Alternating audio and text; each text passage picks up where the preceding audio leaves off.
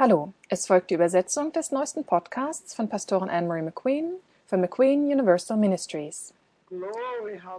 Ehre sei Gott, Dank sei Jesus, Halleluja. Ehre sei Gott, Dank sei Jesus. Gepriesen sei der Herr, ihr Lieben. Hier spricht Anne-Marie McQueen von McQueen Universal Ministries. Und ich sage, Gott segne euch.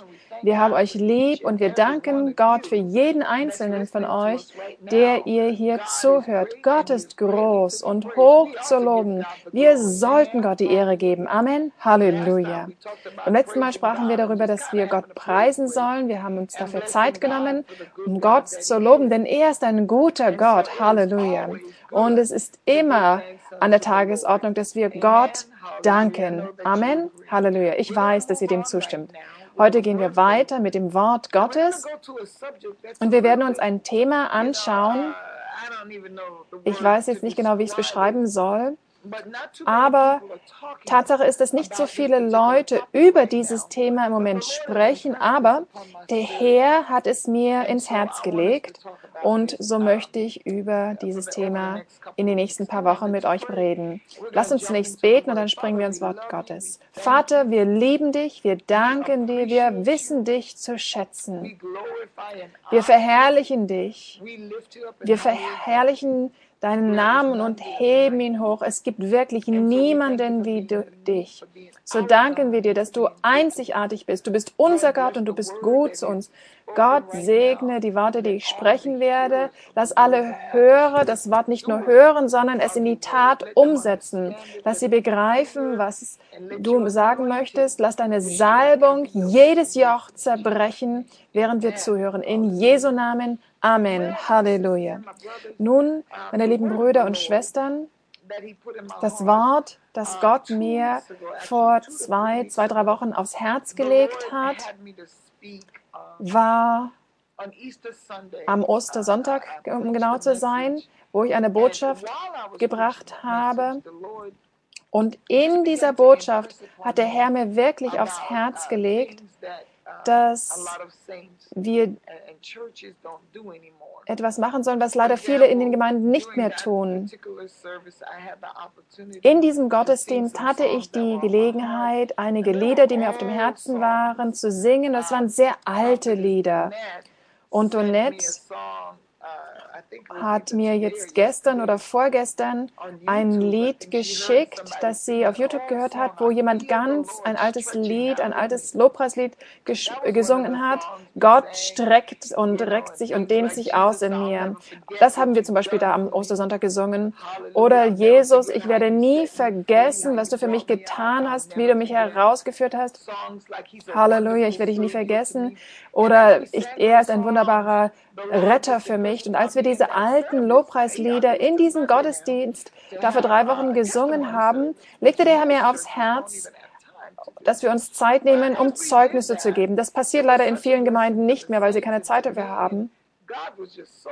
Aber wir haben den Herrn gepriesen und verherrlicht und ich habe darüber nachgedacht, was wir früher getan haben, was jetzt nicht mehr gemacht wird. Und ich habe der Gemeinde dann dem Sonntag gesagt, wisst ihr, manchmal müssen wir uns einfach die Zeit nehmen, zurückzukehren in die Zukunft.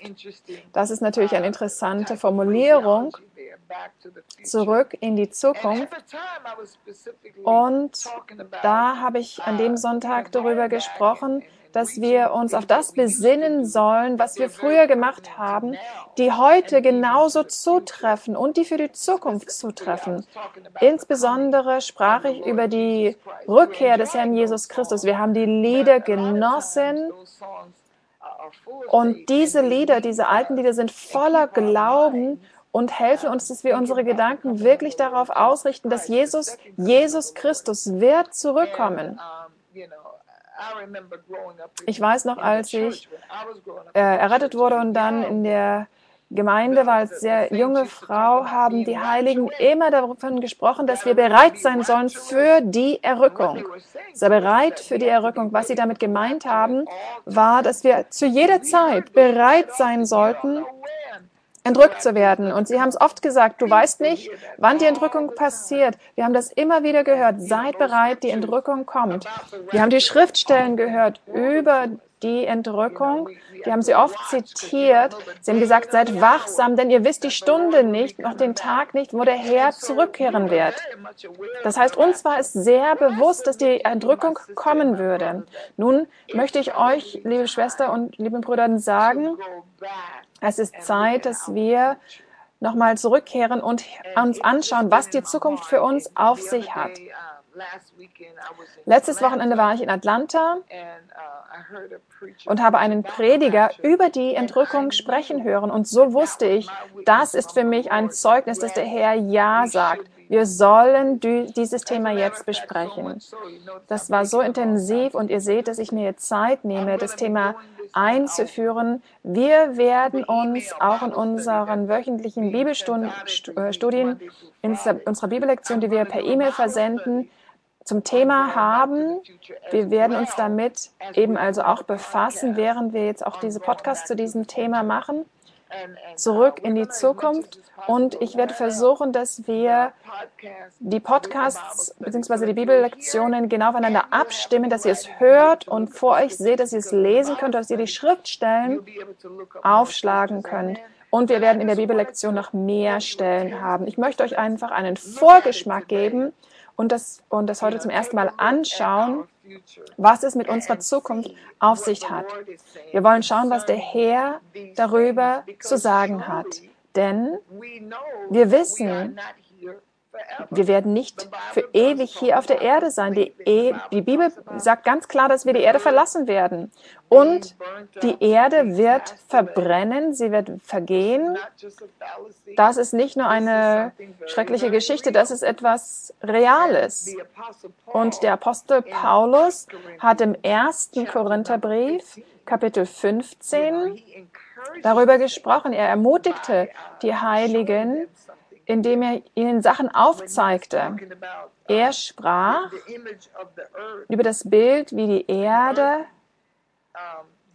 äh, oder das Irdische zu betrachten ist. Und in Vers 50, 1. Korinther 15, lautet, dies sage ich euch, Brüder, dass Fleisch und Blut das Reich Gottes nicht erben können, auch die Vergänglichkeit nicht, die Unvergänglichkeit. Damit sagte er, dass es einen anderen Ort geben, einen geistlichen Ort geben wird, ein geistliches Leben über Fleisch und Blut hinaus.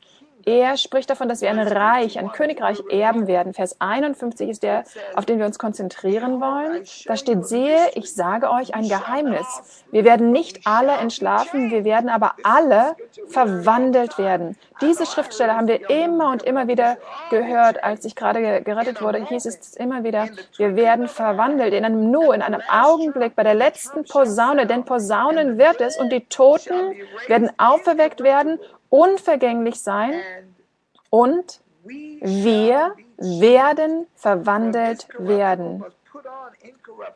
Denn dieses Vergängliche wird Unvergänglichkeit anziehen und das, wir werden Unvergänglichkeit vor uns haben. Die Bibel lässt uns also wissen,